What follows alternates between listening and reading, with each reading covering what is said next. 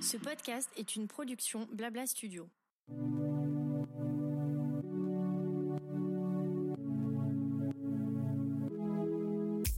Bonjour et bienvenue dans Qu'est-ce qui vous amène Le podcast proposé par Advesia, le centre hospitalier vétérinaire qui est situé en banlieue parisienne, à côté de Versailles. Chaque mois, je vous propose de nous retrouver pour une conversation avec un vétérinaire, un auxiliaire spécialisé vétérinaire ou bien un client d'Advesia, ainsi qu'une pastille santé dans laquelle on vous donnera plein de conseils pour prendre soin de vos animaux de compagnie. Aujourd'hui, je suis ravie de vous accueillir dans ce premier épisode avec mon invité du jour. À mon micro, le docteur Jean-François Quinton, diplômé du European College of Zoological Medicine et chef de notre service NAC. Bonjour docteur Quinton Bonjour Mario Je suis ravie de vous recevoir, j'espère que vous allez bien. Bon, très bien, oui, oui. Super. Ravi moi aussi. On ouvre ensemble euh, cette grande série du podcast Advesia. Écoutez, on va rentrer dans le vif du sujet tout de suite. Vous l'aurez compris avec le titre Qu'est-ce qui vous amène? Ce sera le gimmick du podcast. Et du coup, ma première question, c'est qu'est-ce qui vous a amené à cette profession de vétérinaire? Ah, ben rien en fait, parce que j'ai toujours voulu faire ça. C'est même pas un chemin. J'ai grandi, je, je voulais être vétérinaire depuis toujours. D'accord. Ah, enfin, j'étais passionné par les animaux, par la nature. J'étais fasciné par toutes les formes de vie différentes que, que- qui étaient différentes des nôtres en fait. Et donc, euh, bah, l'idée d'être vétérinaire m'est venue. Enfin, c'était m'occuper d'eux. Après, euh, qu'est-ce qu'on fait quand on aime les animaux? Ben, on peut être vétérinaire. Mon, je me souviens, mon père était euh, cuisinier et un truc que j'adorais faire avec lui, c'était, il était content, il pensait que je m'intéressais à la cuisine, mais c'était quand on ouvrait les poulets. Mais non, en fait, moi, ce que je voulais savoir, c'était, mais à quoi ça sert ce qu'il y a dedans? C'est quoi les reins? C'est quoi le foie? C'est quoi? Ah oui, d'accord. Et lui, il me disait, mais je sais les cuire, mais ça, oui, bah écoute, tu verras. Tu verras. Et mais j'étais mais, mais fasciné par ça. Donc rien ne m'a amené à ça. J'ai alors c'est une chance extraordinaire hein, de de de, euh, d'avoir une passion et de, de de savoir qu'on est fait pour ça. Tout à fait. Et honnêtement, euh, je suis toujours à ma place. C'est vrai. Ah ouais, ouais, ouais. Je suis toujours à ma place avec ce métier. Et ça, euh, c'est- ça c'est C'est bien. c'est un luxe. Ouais. Et hum, enfin, c'est une vocation. On peut parler de vocation du coup. Ouais, ouais, ouais. Euh, Enfin, quand on est enfant, on passe par plein d'étapes différentes.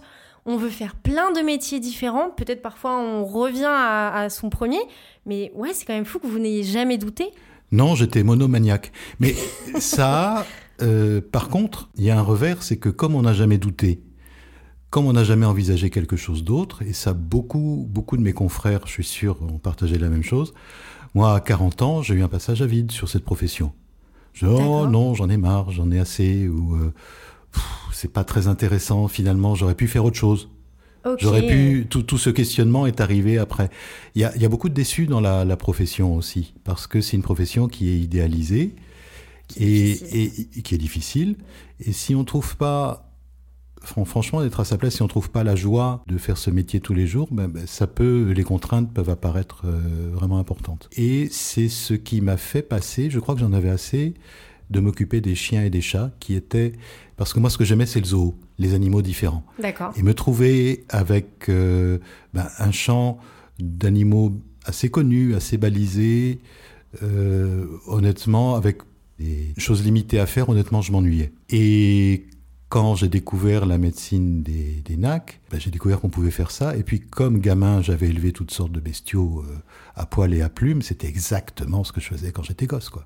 J'ai D'accord. retrouvé les mêmes, j'ai retrouvé les, dans mes patients, j'ai retrouvé les animaux que j'élevais quand j'avais une dizaine d'années. Donc euh, le, le déclic s'est fait très, très facilement. Vous me disiez que vous étiez euh, fasciné par votre père qui préparait un poulet. Est-ce que avec vos propres animaux, euh, vous aimiez les étudier Peut-être voilà, étudier leur comportement, faire des petites expériences soft évidemment, ou c'était une relation classique? C'est quoi que vous aviez comme relation avec eux? Alors, j'avais un chien, j'ai toujours eu un chien ou un chat avec qui j'avais des relations euh, très... euh, Bon, j'étais enfant unique en plus, donc c'est important d'avoir euh, Ouais, un fait. compagnon comme ça. Puis après, j'avais toutes sortes d'animaux, et là, je les observais, les lapins, ce qu'ils faisaient entre eux, les oiseaux, ce qu'ils faisaient entre eux. J'ai j'ai la chance d'avoir grandi dans une toute petite ville en Bretagne où la nature était assez proche, où les gamins étaient assez libres, donc on allait dans les marécages, dans les dans les forêts, on allait voir toutes sortes d'animaux. quoi. C'était. D'accord. C'est l'observation qui me. oui, vous étiez déjà dans, cette analyse. Hmm. Donc, combien de temps vous avez exercé, on va dire, en vétérinaire classique avec des chiens et chats Chiens et chats, strict, j'ai dû exercer une quinzaine d'années. Ah, mais quand même, ok, je découvre là du coup. D'accord, moi je pensais que, vous voyez, dans mes questions, j'avais préparé, je pensais que vous aviez toujours travaillé avec les NAC. Non, non, non, non, non, non, j'ai exercé une quinzaine d'années, parce qu'à l'époque, à l'école vétérinaire, personne ne nous en parlait. Sûrement, bien sûr. Et puis, il s'est trouvé que euh, je suis allé à un congrès aux États-Unis à cette grande époque où justement j'envisageais, je me disais qu'est-ce que j'ai fait, est-ce que j'ai pas fait une erreur et tout. Et à ce congrès, j'ai vu tout d'un coup, j'ai dit, bon, conférence chat-chien, je vais pas y aller. J'ai vu, ah, il y a un truc sur le lapin. Et là, j'ai commencé à aller à ces conférences et me rendre compte que, toujours pareil, quand ces animaux sur lesquels j'avais une connaissance un peu intuitive parce que j'étais gosse, j'ai découvert, et c'est ça qui me fascine, la médecine, la physiologie, ce qu'on peut faire, et là, ça a été vraiment la porte ouverte à, des... Je me suis dit, bah ouais, c'est ça, quoi. Révélation. Oui, oui, oui. oui, D'accord. Et là, j'ai trouvé le second, le second souffle dont, dont j'avais besoin. Et alors, pendant vos études vétérinaires, effectivement, c'était une autre époque, il y avait moins de NAC qu'aujourd'hui. Est-ce que quand même, euh, j'imagine que oui, mais vous, vous avez quand même euh, eu de la théorie et de la pratique sur euh, les nouveaux animaux de compagnie non, non, rien ah, du même tout. pas du tout. Rien du tout. En fait, j'ai presque commencé. C'est moi. Après, j'étais. Après, j'ai enseigné pendant une dizaine d'années à l'école d'Alfort. D'accord. Sur les NAC, parce que y avait, c'était embryonnaire, personne, il n'y avait rien. Donc, vous avez eu finalement un, parcours euh, classique entre guillemets, vos études, plutôt euh, une destination à soigner les chiens et chats. À un moment donné, vous vous êtes rendu compte, donc effectivement, il y avait un vide dans votre vie et dans, dans le monde vétérinaire. oui, euh, c'est ça. Oui, oui. oui c'est vrai, il y avait un vide aussi dans le monde vétérinaire. Ouais. Et euh, oui, du coup, vous avez pris le chemin. alors, comment ça se passe? Vous disiez que vous avez fait une conférence. Est-ce que vous avez dû reprendre le chemin de l'école pour vous former là-dessus? Alors, du coup, tout de suite, pratiquement, je me suis dit, bon, il faut une, conf, une conférence. Des conférences, c'est bien, mais ça suffit pas. Donc, euh, je me suis renseigné très vite et j'ai rencontré, là-bas au congrès, j'ai rencontré des gens qui sont devenus mes amis, qui m'ont accepté dans leur clinique vétérinaire en, en stage pendant trois mois. Je suis resté là-bas. C'était eux qui avaient ouvert la première clinique exotique au monde à, côté de Chicago. D'accord. Oui, c'était des, pionniers. Ah, oui, c'est ça. Vous, avez, fait partie du début. Et voilà, c'est comme ça que ça, a commencé. Puis après, comme euh, quand on connaît pas grand-chose ou qu'on veut savoir, qu'on veut apprendre des choses, bah, j'ai écrit des livres. J'ai écrit des bouquins, des petits bouquins, hein, des, textbooks, comme on dit, c'est-à-dire des, livres où on dit, voilà, c'est telle, telle maladie, vous la, vous la reconnaissez comme ça et vous la soignez comme ça. Et euh, ben, avant d'apprendre un petit peu aux autres, euh, moi j'ai appris beaucoup en, oui, bien sûr. en, cherchant dans tous les, tous les articles pour faire ma, ma petite synthèse. Et du coup, euh, bah, j'imagine que les nouveaux animaux de compagnie sont devenus votre passion? Oui, oui, oui, bien sûr. Là, ah oui, oui, oui, c'est oui, oui. Enfin, c'est ce qui me passionne encore maintenant que j'ai des, des résidents et des jeunes qui, qui, qui qui me pousse et que, enfin, que, que, que je, je vais pas dire j'élève, c'est pas, c'est pas le bon terme, mais euh, que, enfin, que je les adore, c'est pour ça que je dis j'élève, mais, mais, qui me pousse aussi à, on a le même truc de passion. Ah, écoute, je crois que j'ai compris quelque chose. Euh, oui, regarde, si on, s'il y a encore tellement de choses à découvrir, ou regarde ces techniques, c'est beaucoup mieux. Mais c'est, moi, ça, c'est, c'est merveilleux, quoi. Et de toute façon, et ça, tous les vétérinaires vous le diront, le, le, meilleur truc, c'est quand on a, on a récupéré un animal, quand on le voit repartir. C'est vrai. Ah ouais. La satisfaction est d'avoir. Oui, oui, oui, oui, oui, de, l'avoir. On a réparé un petit animal, surtout ces tout petits animaux. Moi, j'adore réparer les petits comme ça. c'est rigolo. Oui, c'est vrai, c'est vrai. Et pratiquer avec les chiens et chats, ça vous manque pas? Pas une seconde. C'est vrai? Non, mais pas une seconde. Maintenant, c'est aussi parce que, mais ça m'a été indispensable, euh, mon exercice euh, chien-chat, euh, ça m'a beaucoup, beaucoup apporté dans la façon de, savoir soigner des animaux. je vais vous dire, il y a, quelque chose qui est important et que j'ai compris, en fait on le comprend en soignant un chien, un chat ou un ac, c'est que on ne soigne pas seulement un animal, c'est pas un animal qu'on nous apporte, les gens nous apportent ce, ce dont on doit prendre soin, c'est la relation que vous avez avec votre animal. C'est-à-dire que C'est ça qui nourrit le maître. Et l'animal, c'est la relation qu'ils ont l'un à l'autre. C'est cet échange euh, bah, euh, d'amour, entre guillemets, mais qui, est vraiment ça. Hein. Et c'est ça dont on doit prendre soin. On doit prendre soin de la santé de l'animal, mais on doit surtout, surtout ne pas abîmer la relation qu'il y a entre le maître et l'animal, ne pas dégrader ce qui est, euh, ce qui est là, parce que c'est ça le, le, le, cœur de notre métier. Et que ça se passe bien ou mal, c'est-à-dire qu'on est destiné à survivre à nos animaux, hein, eh bien il faut que la fin, que la relation se clôture d'une façon qui soit sereine et harmonieuse. Et ça, c'est un vrai boulot. C'est même, alors, il y a un boulot scientifique, mais c'est un boulot de savoir quand est-ce que, parce que les clients vous demandent, mais quand est-ce que je saurais qu'il faut arrêter, parce qu'on a ce pouvoir d'arrêter la vie que qu'on n'a pas en médecine humaine. Ben, en fait, on ne sait pas, il n'y a pas de, de a pas de signe qui soit, qui, vous, qui soit écrit. C'est juste, il y a un moment où tout le monde sait qu'il est temps. Et c'est important pour le propriétaire qu'on soit en accord avec lui. On dit, ouais, là, il est temps. Waouh, quelle responsabilité. Oui, oui, oui, enfin, oui, mais elle est partagée parce que. D'accord. Elle est partagée parce que l'assentiment du propriétaire est là aussi. C'est-à-dire que il, est au bord de le, il le sent. Ben, moi, moi, je, l'ai vécu pour mes, mes animaux quand il s'agit de les euthanasier. C'est, mais, mais en fait, c'est là toujours l'aide d'un regard extérieur nous, nous aide. Et en fait, quand on a un animal, on, sent on sait qu'il est au bout, on le sent, mais on a besoin de se le voir confirmé par, euh, par un professionnel. Et là, tout se clôt euh, gentiment. C'est dur, c'est triste, mais on peut y repenser d'une façon apaisée après. Puis on prend un autre. Moi, j'en suis à... mais oui, c'est, c'est, Mais oui, euh, alors, moi qui ai eu des animaux toujours depuis mon enfance, j'ai, ben, je sais, euh, j'ai toujours un. Enfin, personnellement, moi j'ai un moment de deuil d'un, ou deux ans où je me dis, bon, allez, mais c'est pas un moment de pleurs hein, du tout. Bien sûr, mais c'est un moment. Euh, vous avez plus le, vous avez plus l'animal qui, qui, est dans vos pattes quand vous, allez à la cuisine. Vous savez tous ces trucs là. C'est à ce moment-là. Ouais, ouais, c'est à ce moment-là on y pense. Ouais, et, et, puis on se dit, oh, je suis aussi bien sans et tout. Puis, puis petit à petit, il y a le. Pas donc ça. ouais, ouais, ouais. petit à petit, il y, a, allez, on en reprend un autre, quoi. Ouais. Vous avez combien d'animaux aujourd'hui? Oh, j'ai juste un, un chat. D'accord. Ah oui, vous êtes raisonnable, ah effectivement. Ah ouais, Mais, ouais, mais ça va. Je, vois, je vois 15 lapins par jour. Genre, bien sûr. Donc, bien sûr. Mon, mon, mon, besoin d'animaux est largement oui, Oui, il est compensé, c'est vrai. Et deux trucs que j'ai que j'ai compris. Enfin, un truc donc qui, qui, qui, me semble important et que, que je m'attache à faire ça, c'est là, on doit soigner la relation. Et l'autre chose, c'est et ça aussi, c'est l'autre chose, c'est il y a trois personnes. Il y a moi en tant que soignant, il y a l'animal et il y a le propriétaire. Et un jour, je sais plus, j'écoutais un, un, pédiatre qui s'appelle Naouri, une émission de radio. Il a dit un truc que j'ai trouvé génial. Il a dit un pédiatre, ça doit quitter sa place de soignant, se mettre à la place du patient et se mettre ensuite à la place des parents. Mais je me suis dit, mais c'est exactement ce qu'on fait. Ok. C'est exactement. mais oui, euh, c'est ce, qu'on doit faire. On doit quitter notre place de soignant, ce qui est le plus dur.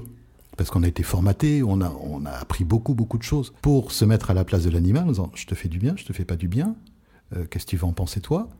Et puis, à la place du propriétaire, est-ce que ça va aller? Ça va pas être trop compliqué pour vous? Est-ce que vous pouvez entendre ça, ne pas l'entendre? C'est d'une richesse, mais, mais tous les jours, chaque consultation est d'une richesse humaine, mais inouïe. Oui, c'est vrai. Ouais. Je, le vois, bon, vous ne voyez pas hein, forcément vu que cet enregistrement n'est pas filmé, mais je vois les étoiles du docteur Quinton dans ses yeux en me disant ça. Je, je, comprends totalement. Et en même temps, moi, je ne peux pas m'empêcher de faire le lien avec la médecine humaine et de me dire que vous avez quand même euh, une contrainte qui est réelle c'est que les animaux ne vous parlent pas, ne vous disent pas où ils ont mal. Et c'est peut-être une idée reçue que j'ai, mais j'ai l'impression qu'en plus, les, les NAC, quand vous les recevez, globalement, c'est jamais très bon signe. Euh, un chien, un chat, il peut aller couramment chez le vétérinaire pour des petites bricoles, machin, c'est pas grave. J'ai l'impression qu'un NAC, quand il doit aller chez le vétérinaire, c'est pas forcément un signe de bonne nouvelle, quoi. Bah oui, ce sont des animaux fragiles. C'est ça. Ce sont des animaux fragiles. Le moindre bobo, ça peut partir, euh, ça peut partir assez vite, euh, ça peut s'aggraver assez vite. Et c'est ce qui fait l'intensité du job. Hmm. Et c'est ce qui fait la qualité de, de- de- les propriétaires sont très euh, très conscients de ça. Donc du coup, oui, c'est inquiétant, mais du coup, on fait tout ce qu'il faut. C'est-à-dire que on fait les examens complémentaires nécessaires tout de suite parce qu'on sait que derrière il y a un enjeu vital qui est pas loin. Et en fait, ben, on apprend à s'en sortir. Moi, quand j'ai commencé, euh, ignare que j'étais, euh, j'étais persuadé qu'un lapin, ça vivait 5, ans, 5, 6 ans. Bah, ils, arrivent, ils arrivent à 12, 14 Ouais, ans c'est maintenant. incroyable. Oui, oui, oui. Mais juste Ouais. parce que, alors pas, pas simplement parce qu'il y a de, de, de meilleurs vétérinaires qui les soignent mieux, oui, il y a ça, mais aussi parce qu'on sait mieux ce qu'ils doivent manger, ce qu'ils Mm. doivent, euh, et puis aussi les propriétaires sont plus, plus à même de réagir avant. Euh, De toute façon, faut- on devient parano quand on soigne ces petits animaux-là. Ah oui. Mais en, oui. en tant que vétérinaire? Oui, parce qu'on se dit, on cherche toujours à avoir un coup d'avance sur ce Ah qui va ouais. se passer. euh, ok. Et comme les propriétaires sont aussi un peu parano, on s'entend mais très très bien. Oui, finalement. Oui. Vous êtes dans la même barque en fait. Oui, oui, oui, on- est vraiment dans la même barque. ouais. J'ai une autre petite question aussi. Vous faites partie des associés fondateurs d'Advesia. Oui. Donc euh, Advesia, pour rappel, ça a été créé il y a 15 ans. À l'origine, vous étiez dans le 12e, je crois. Absolument, Enfin, oui. Une petite clinique dans le 12e, voilà. Je dis petite parce qu'effectivement, vous étiez euh, quatre vétérinaires, donc quatre associés. On, est- Et- ouais, on a commencé à quatre vétérinaires et quatre auxiliaires, quatre Voilà, ASV, Quatre ASV. et dans, ça devait faire 200 mètres carrés, ou même, je sais plus. Ah oui. Et on était, mais on se disait, mais qu'est-ce qu'on va faire dans un truc aussi immense? On va pas, on était perdus dans un espace aussi immense. Ah, c'est incroyable. Ouais.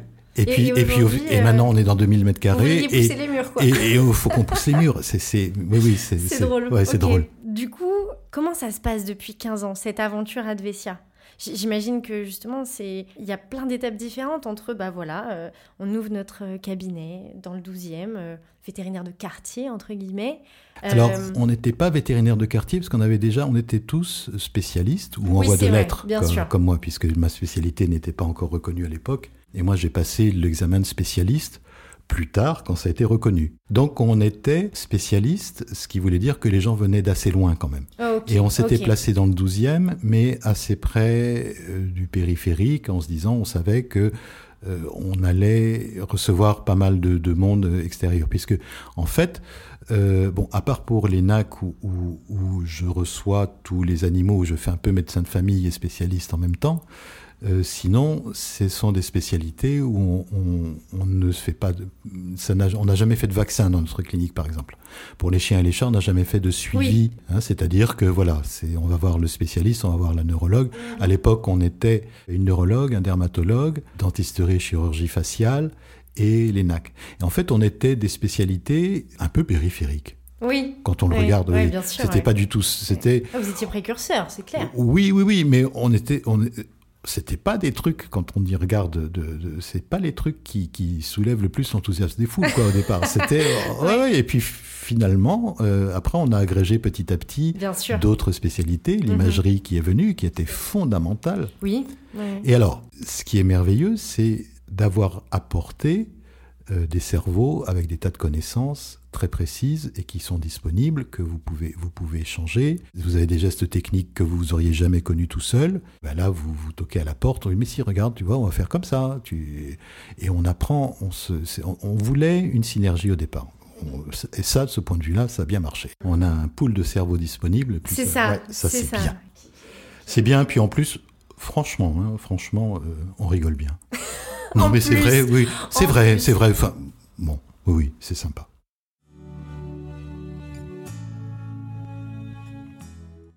On arrive euh, sur la fin de cet épisode. Euh, du coup, je voudrais vous poser euh, euh, des petites questions autour de votre métier, à répondre un petit peu au tac au tac. La première, c'est qu'est-ce que vous préférez dans votre métier? Aujourd'hui L'imprévu. D'accord. Ah oui, ce que vous disiez, chaque Ouais. consultation est différente. euh, Chaque fois, j'ai un truc imprévu à résoudre. Et c'est ça qui me tient en éveil, ouais. D'accord. Oui, puis vous, vous apprenez de plus en plus chaque jour, j'imagine. euh, Ouais, l'imprévu et la maîtrise de l'imprévu. hmm, bien sûr, ça va avec. C'est ça qui est bien. Est-ce que vous avez eu une anecdote à nous partager ou un cas incroyable, ou peut-être un ac euh, que vous avez eu qu'une fois dans votre vie ou une espèce un petit peu particulière? Alors, oui, je repense à ce, à tous ces reptiles qui nous ont été amenés. Un gars qui avait, qui s'occupait très bien de ces reptiles hein, dans, dans, des vivariums. Et il y a eu un incendie dans, dans son appartement. Heureusement, ils n'étaient pas brûlés, mais on, s'est retrouvés euh, avec une dizaine, avec des varans, des pitons, et, et, on les a gardés un bon moment, surtout pour s'assurer qu'ils n'avaient pas inhalé des fumées toxiques ou autres. ah, parce qu'ils n'avaient pas de brûlure Non, ça allait. Ça allait parce que le, le, le, le, gars était. Enfin, je pense qu'il se serait cramé euh, pour récupérer vrai, pour les sauver. ça. Après, on, des animaux, oui. Euh, mais je ne fais pas d'animaux de zoo, hein. même si je suis diplômé du Collège euh, européen de médecine zoologique. En fait, nous, c'est une branche d'animaux, euh, des, pets, enfin des, petits, animaux de compagnie. Donc, mm. essentiellement, des lapins, des cochons d'Inde, des reptiles, des tortues, des oiseaux. Ah, il y a les perroquets qui sont. Alors, les perroquets, c'est hilarant. Ils disent des trucs, mais à propos. je me souviens, je devais garder un perroquet là aussi pour faire une petite chirurgie et la propriétaire me dit faites attention à vos doigts, quand vous mettez la main dans la cage, il fonce dessus. Bon, donc j'étais prévenu. Oui, bien sûr. J'ouvre la porte de la cage en disant il faut que je fasse attention. De fait, le perroquet fonce en courant, mais comme un damné taré, sur mes doigts, en disant avec la voix de sa maîtresse Fais attention à tes doigts, fais attention à tes doigts C'était son cri d'attaque. Waouh Et c'était vraiment la voix de sa propriétaire. C'est un peu flippant, non? Bah, C'est drôle. et, j'avais, on avait un perroquet mascotte à la clinique un petit moment et qui était d'un sadisme total. Parce qu'il repérait le moment où il était un peu, un peu plus loin, mais il, voyait très bien les choses. Il repérait le moment où j'allais faire, quand je faisais une injection à un cochon d'Inde, il repérait le moment où j'allais injecter. Ouais. Et avant que j'injecte, il poussait le cri de détresse du cochon d'Inde. Ah oui, très, très strident ah comme ça. Donc ça décuplait la terreur oh du. Dieu. Ah oui, c'est sadique. Et il était, ah oui, mais il était satisfait, il était excité, ça se voyait bien. Mais c'est fou. Oui, oui, oui, les animaux n'ont pas tous bon fond, faut pas croire. Euh. Ah, vous croyez hmm. ah. Mais il était hilarant, lui. Et quand il y avait des poules, il était, il était fou dingue. Il, une belle fille comme ça. Ah oui, ok, il fallait faire. Là, euh, il, fallait, oui, oui, Il attirait l'attention au maximum. Comme quoi, ils sont quand même proches de nous. Hein. Oui, oui, oui. Certaines personnes veulent les éloigner, mais enfin quand même, euh, il y a non, non, puis, hein. oui, et puis en plus, en étant avec nous, ils, ils chopent, euh, ils chopent nos comportements Oui, aussi. bien sûr. Euh, ceci, dit, ceci dit, ils nous manipulent. Hein. Aussi, les, animaux, ou les animaux Les animaux, ils nous manipulent très bien.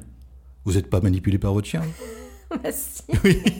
oui, mais, oui, mais je, je fais comme si c'était pas réfléchi, vous voyez. Je me dis que c'est pas, pas volontaire. En tout cas, c'est pas de mauvaise volonté, voilà. de la part du chien? Ouais. Non, il veut juste oui.